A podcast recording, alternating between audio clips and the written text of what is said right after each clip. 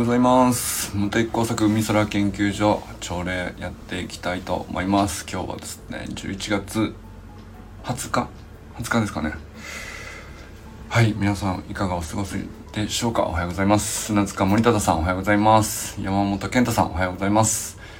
中島明さんおはようございます。森本茜さんおはようございます。寺石由香さんおはようございます。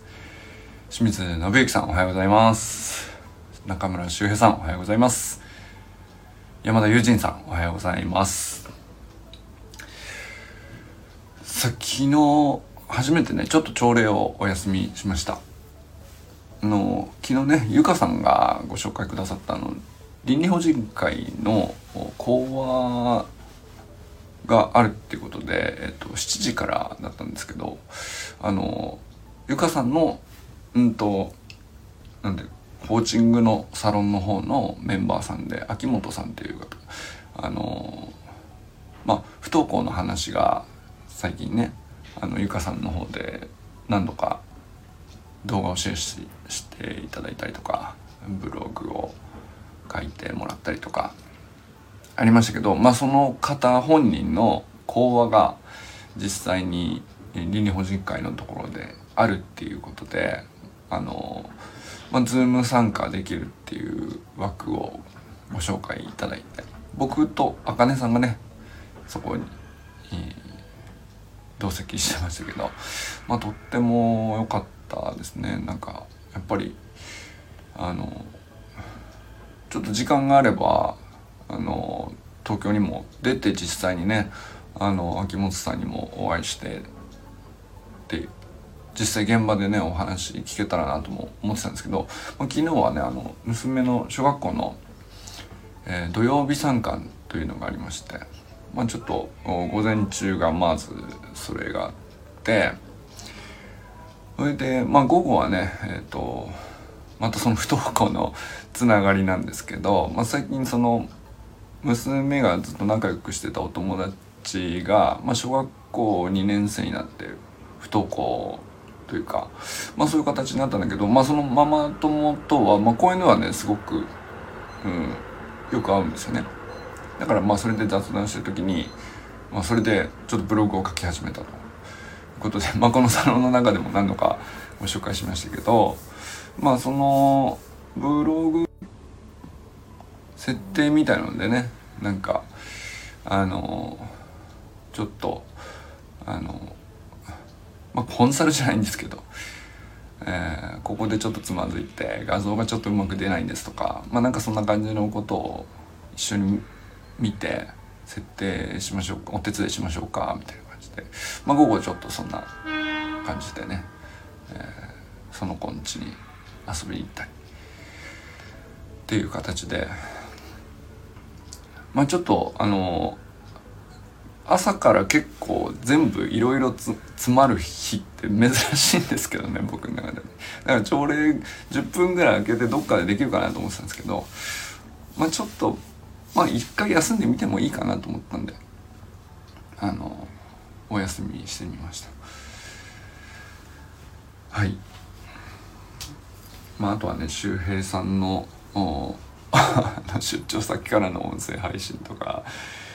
あの修正さんも完全にあれですね。なんだろうな。一段目のこう階段を乗り越えて登りきったなっていう感じしますよね なんかね。あの実はそのママ友にも話してるんです。そのまあ不登校なんだけど、えーまあ、こういう発信をしようと思うと、まあ、ブログのことなんですけど。ああすごいいい中身であのなんまあ知り合いだからっていうのはあるかもしれないけど僕は普通にグッと来たんであの応援しますって言って。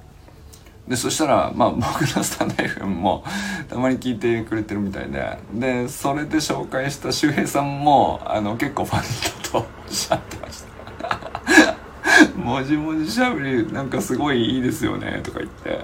あ何こういうところで受けるんだみたいな。そ のそう俺もいいと思ってるから本当にいいって言ってるんだけどうんとそのいわゆる第三者ですよね。あのサロンメンバーがいいねっていうのとはまたちょっと外側のメンまあ人であのまあフラットに聞いてると思うんだよね。でその人があの周平さんの文字文字しゃべりの、まあ、ファンだと。いうことだったんで おめでとうございます。ファンがつきました。はい。よかったです。なんかでもこのなんていうのかな。音声配信どうこうじゃないんですけどどんな発信でもそうなんですけど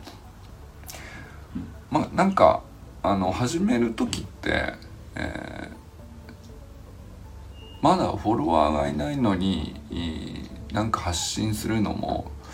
うんモチベーションが湧かないっていうラインと逆にですねあのこんな拙い発信なんだけど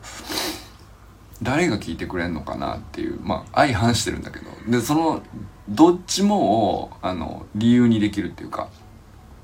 やらない理由にできるんですよね。やらない理由にできるんですよ。どっちもその何ていうのかな言ったらちょっと惨めになるんですよ、うん、あの誰も発信したけど誰も聞いてくれないもうなんだろうな惨めだなってなっちゃうと思うし、えー、フォロワーさんが例えば一人でもついてくれたら最初はありがたいと思ったりするのに、えー、結構続けて頑張ってるつもりなのにまだ5人しかいないとか10人しかいないとか全然増えなくなったとか。っていうね。なんかそんなことでさ。あのうん感じる必要本当はないような気がする。惨めさっていうか。あので喋ってるのに、えー、聞いてもらえてないんじゃないかっていうのとこんなに拙いことを聞いてもらうのは申し訳ないんじゃないかってどっちもありでなんか惨めさを理由に発信しない理由を作り出すっていうかあの、まあ、それがね最初結構乗り越える時の乗り越えなきゃいけない結構大きめの壁というかあゆかさんおはようございます。昨日はありがとうございました。あの素晴らしいコアで本当に参加できてよかったです。お誘いいただいてありがとうございます。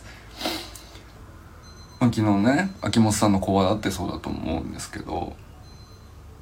うんこれ話してどんな意味があるのかなっていうまあ話っていうなんていうかやらない理由もあれば、えー、話したところで伝わらないんじゃないかとか聞いてくれる人いないんじゃないかとかあいいと思ってくれる人はいないんじゃないかとか、うん、だから惨めになる未来を先に予想しちゃってそれをそれで自分の発信をこう自分で潰すみたいな 力がまず最初にかかるんだよなと思って。でこれは僕も何て言うか続けていても日々感じるんですよね。続けている人でもみんな感じてると思う。あのー、あ清水さんおはようございます。出かける前なんですね。はい。あのお出かけ楽しんできてください。ってらっしゃいませ。そうだけどあのその惨めさをこう超えているからリスペクトもあると思うんだよ。発信している者同士ってそれを分かってんですよねお互い。あのうまい下手関係なくあこの人が発信しているっていうことに対してリスペクトを感じるじゃないですか。あ話してくれたと。で怖かっただろうなっていうね喋ったりどう言われるかどう思われるか分かんないっていうことの恐怖感っていうか で言った後の手応えのなさとかに対する惨めさとか、えー、それを全部、うん、受け入れたんだなっていうのが見えるからあのリスペクトが湧くんですよ。で、えー、なおかつなんかあのささやかな自分の一言だったり一フォローだったり1いいねだったり1シェアだったりするけどまあほんとささやかだけど応援するよっていう気持ちがこう芽生えるっていうのはあのその惨めさとか恐怖感を知っているからじゃないかなと。うん、それってうんとあんまり発信に対しては言われないんですけどスポーツとかだとすごい分かりやすいと思うんですよ。あの負けたらめちゃくちゃ悔しいじゃないですかその観衆がいる前でその負けを確定されるっていうそのリスクを背負ってるわけだから。でそれを乗り越えそのリスクとか負けた惨めさとかあのまあ戦いって基本的に恐怖感がつきまとうもんだと思うからそのどんな競技であってもねそれに挑むってさあのすごいことだよねってみんなリスその自然にリスペクトするからその応援したくなるんですよね。でまあ昨日は例えば走る学校の和田健一校長がオーストラリアのビーチフラッグスの大会で2位でしたともちろん本人は優勝したかったと思うしそれだけの実力を持ってるしそれだけの努力を積み重ねていることもみんなその分かってるわけですよ。どれほど追い込んでるかとかさ。でそこまでやっても勝てなかったら惨めだったり悔しかったり今日その負けるっていう結果を受け入れられるかどうか分かんないっていう恐怖とか常につきまとってそれが大きければ大きいほどあの強くリスペクトしてしまうっていうそこの比例関係があると思うんですよね。なんかまあそれが結局なんかあのリーダーの話もなんかちょっと前にしたと思うんですけどリーダーにもいろんなあのタイプがいるよねとかっていう話をちょっと前にしましたけどタイプの違うリーダーはいるしサイズそれぞれあるしこうリーダーってなんだろうなみたいな時にあんまり一言で言えないなって思ったんだけどだけどリーダーは あの共通してるのは必ず一番みんなより先に一歩前に出て、えー、先に惨めな思いをするとしたら一番最初は自分だっていうことをうんそういうポジションを取るというか一番最初に恐怖感を感じるとか一番最初に惨めさを感じるとかそのそういうポジションを取ってるっていうのをからうんまあ実なんていうか逃げてませんよっていう 状態ね。なんかそれは最低限必要だからってね。うん思いましたね。なんかそのマネジメントの仕方であったり弾き方であったり言葉で引っ張ったりさあのいろいろありますよね。そのリーダーのタイプって。だけどまあそのリーダー以外の人たちがこうどんだけ活躍したりもっと、うんなんていうのかプレゼンスそのものはあったり目立ったりとかあり得ると思うんですよね。あのだけど、うん、一番最終的にはこう、うん、その人の、うん、責任というか 責任あのまあなんかうまくいかなかったらその人なんですよ。なんでうまくいったらメンバーのせいっていう関係性をこう、うん、まあ、ポジションとしてこうはっきり示すっていうかそれがこう共通したリーダーの条件でのか姿というかなんかそういうことなのかなと思ったりしましたよねだからなんかあのそういう意味ではだから誰でもどこかのあるサイズに対してのリーダーのポジションを取ってるはずなんですけどあんまり意識してないかもしれないですけど。だからなんかあの怖いなとかちょっとみあのうまくいかなくて惨めさを感じたりとか何かしらそういうのがあったら大体それってその自分があるコミュニティなりうん何なりでこう自分がちょっとリーダーシップを発揮しかけているから。だからなんかそういうことを感じるんですよね。なんか背負って潰されかけるこう力が働いてうまくいかなかったと思認識するというか、うん、なんかそれは。でもそれをこうその負荷をあの感じ取ってじゃないと鍛えられないものが多分あるんでしょうね。あの昨日例えばあの橋の学校のサタデーナイトミーティングというねズームミーティングが毎週土曜日の夜にやっててで山本健太さんが最近ずっとこうまあ MC というか司会の回しをやられて半年ぐらい経ちますかね。6月ぐらいからずっとやってるんで5月末ぐらいかな。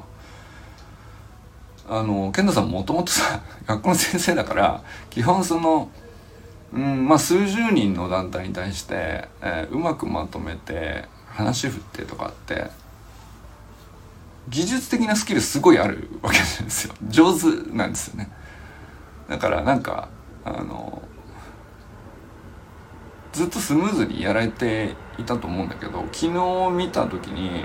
なんか僕すごいか変わったなと思ったんですよね。なんかこうううまい下手で言ったら別に そのもともと上手だから あれなんですけど何ていうのかな全体のノリがこうすごく昨日は高かったんですね。あのでまあオンラインのミーティングっていうのもまたちょっと別なスキルだと思うからその現場の教室で、ね、クラスをまとめ上げる先生っていう立場とさまああとはもちろん橋の学校のスプリント教室現場でもやられているからその主催してる時のリーダーシップの取り方とか、まあ、まとめ方とか話振ってみんなが楽しくなるようにって回していくわけでしょうけどオンラインのまあなんかズームのコミュニケーションってまあそれはそれでまた一つ慣れが必要でなんかあのスムーズなだけではない何かもう一段違うものをこうあるなと思って。この人が回してるとすんげえノリがこうなんていうか参加してる人のノリがすごく心地よくなるというかリズムが出るというか。うん。なんかそういうのあるなと思ったんですけど健太さんの昨日のなんか僕出れなかったんですね昨日ねだから録画で見たんですけどだからなおさらこう弾いてフラットに見た時に昨日のはなんかこう健太さんすごい良かったなっていうかああこれは健太さんの力だと思ったですね。その戸川君と和田校長がこういてで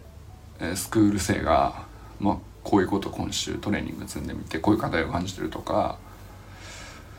っていうのをまあ一つ一つこ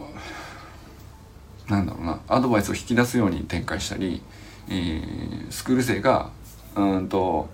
本人が課題と感じてるもの以外にちょっとサイドメニューでこういうとこもありそうだねとかっていうのをあの引っ張り出してその視点を広げてコテブの上にこう参加してるみんなが見えやすいように、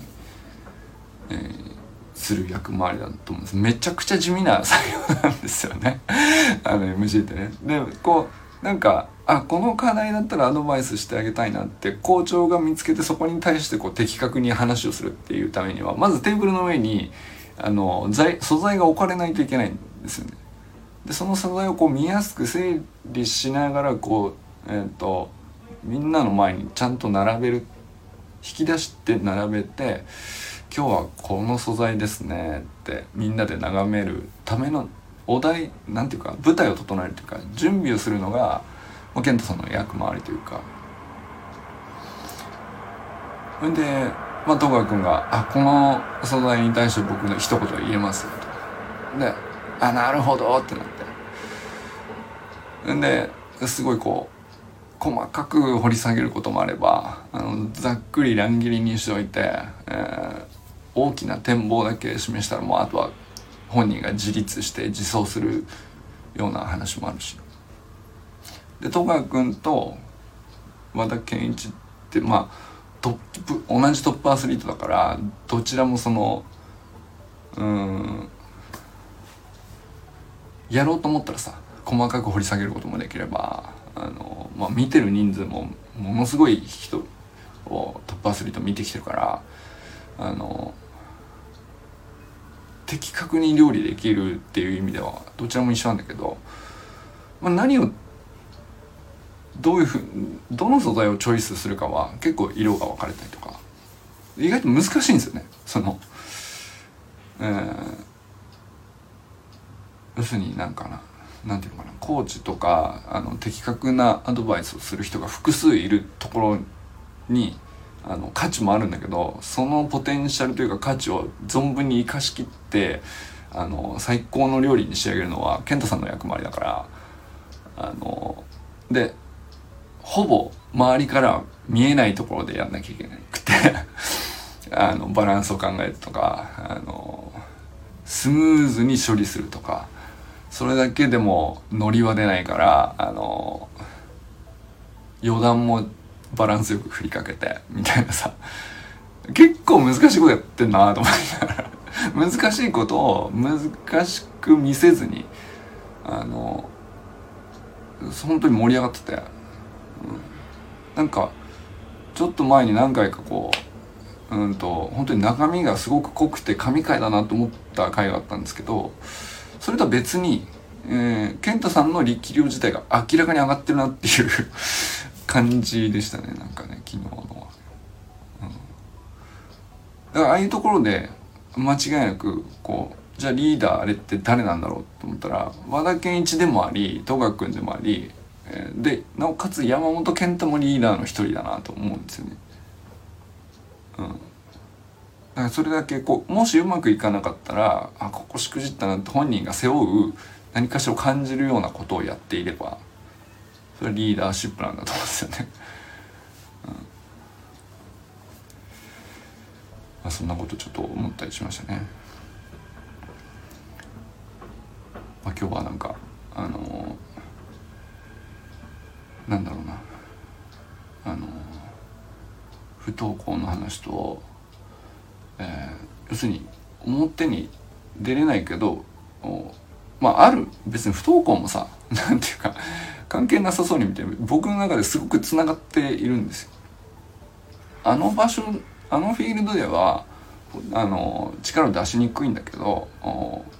別に環境をこっちに変えたらすごい生き生き動いていてその何だったらこうリーダーシップ発揮したりとかあの全然起こるんですよね。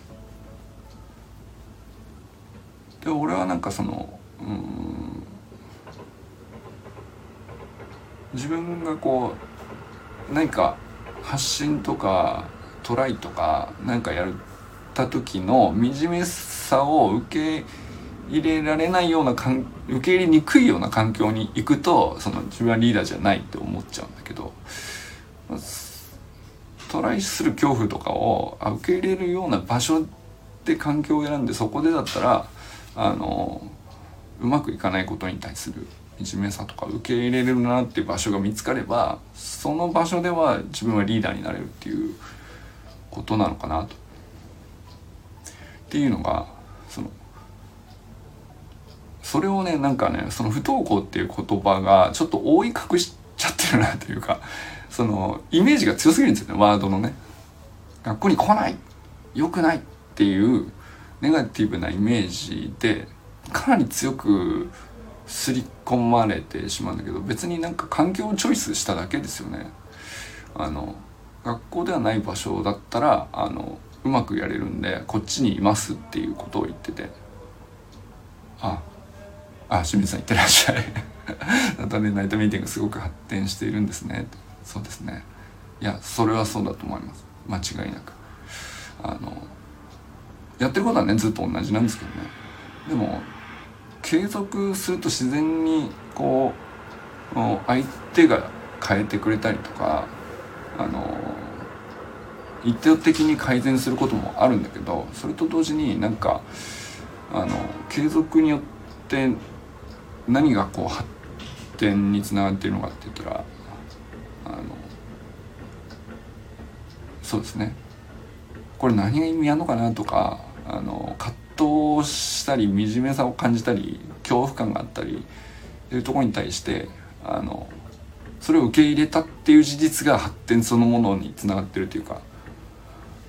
あこれでいいのかと。なると割とその自然に勝手に改善されたり、えー、うん同じことやってるし技術的にもさほど変わらないけどスムーズになったり躍動感が出たりっていうのが結局あの周りから見たら発展と捉えたり捉えられたりするもんなんじゃないかなっていうね。そうですね。なんかそんな感じがしましたね。だからそのブログ始めましたの時だったりスタンド FM の発信をもじもじ始めましたもそうですけどその繰り返してもあの喋り自体はまだもじもじしているということはもうなんかキャラキャラで固まっているところもあるから そこは変えないんだけどあえてね。すっきりノリよくかっちりみたいにはあのならないわけですけどでも発展はしてますよね周平さんのスタンド FM の発信って。それは続けて、えーえー、誰が聞いてくれるのかなっていう最初の、不安とか恐怖とかあのまあ今日は5人かみたいな。サロンメンバーだけかなみたいな。その例えばね分かんないけど。でそれはなんか何だったら期待をしてなかったつもりだけど惨めさもあるかもしれないじゃないですか。でそういうのもこう入り混じったそのあんまり、えー、嬉しくはない感情というかそれをこう受け入れたと同時にこう自然に発展しているんですよ、受け入れた瞬間に。だからなんか続けている人の発信はあの長いことやってるだけあってうまいです喋りがうまいですねではなく長いことやっている人なりの受け入れてきたものの量がなんとなくその喋りの中に見えてくるというか発信の中に見えてくる。というかものすごいクオリティの高い1回だけをポンって 喋りでもさブログの文章でも1個だけポンって超クオリティが高くてめちゃくちゃ素晴らしい内容を1個だけそこにポンってあっても応援しないじゃないですか 多分。応援しないと思うんだよ。それは何もこう何て言うかうん共感につながらないというかあの普通の人が感じる恐怖感とかいやでもなっていう葛藤とかそれがあのそこには現れないからそうですね。だから内容がクオリティ高い云々が大事なんじゃなくてあのもがいたんだなっていう積み上げた歴史自体に本当はこうみんなこう応援する余白を感じるというかリスペクトもそこに生まれるし、えー、イコールそれも信頼なのかもしれないですね。っていうのねだから、うん、その発信についてもかん感じたのとそれがなんか僕の中でこう和田健一校長がトップアスリートとしてこう、うん、いい順位じゃない時もあのいい順位に上がってきた時もまた下がってしまったり上がってしまったり上がってきたりとかっていうのをこう繰り返して悔しい惨め負けたらどうしようの恐怖のこう繰り返しの数が見えるから応援しているところがあるっていうかリスペクトしてるところがあるっていうかこんなのやってもこんなに期待でも無駄なんじゃないかとかあの勝ったところで何なんだろうみたいなとこさ絶対あるよね。でそういうのが大き大け大きいっていうか大会がそのすごく栄誉ある大会で勝つというよりもそのプロセスの中でこう葛藤した回数とか葛藤の大きさとかあのそういうものが伝わった時にリスペクトが生まれるのかなっていうのとすごい似てんなと思って思いましたね。はい、ということでございました。あの 何の話だったんですかね。わかんないけど。まあでも昨日なんかすごくこういろいろあってあの朝ねゆかさんのあの倫理法人会の講話から始まりあの万人幸福のしおりを読み上げてねあの経営者の皆さんがあの日々抱えているものをあのシェアしたり。秋元さんのようにこう過去のまあなかなか辛かったであろうことをね今どう受け止めているかっていう話でっていう話から始まってでこう授業参加に行ったり行ったであの、まあ、学校中でねまあ親の数だけそので子供の数だけ、えー、それがあるんですよね。みんなそのじゃあこれやってみようって先生に言われてやって一生懸命やってんだけどうまくいかない子もいればあのさっさと上がった子が気になってそんなに悪出来悪くないんだけどその子が気になってみたいなこうキョロキョロしたりとかさ めっちゃいろんな姿があるんですよね。でそれを見ている親としてもなんかあなんかこうそわそわしちゃったりとかあのまあ周りの親の目とか ありますよね。なんかそんなのがこう昨日はねなんか情報量が多くてね。なんかまだまとま頭がまとまらないですけど。あでもなんかみんな出会う人全員が僕にはなんていうかリーダーに見えたっていうか。ななんでリーダーで見えたんだろうなっていうその根っこを探るとこ受け入れた葛藤の量があのやっぱりたくさんあるように見えたんですよね。だからかなと思ったっていう話でございました。あとね、はい、今日はねまあ逆にほぼフリーな感じなのでこれから久々にちょっと書道俯瞰のトレーニングジムでも行ってっていう感じですかね。はい。ということで皆さんは今日一日何と笑いますでしょうか？今日も一日良き一日をお過ごしください。じゃあね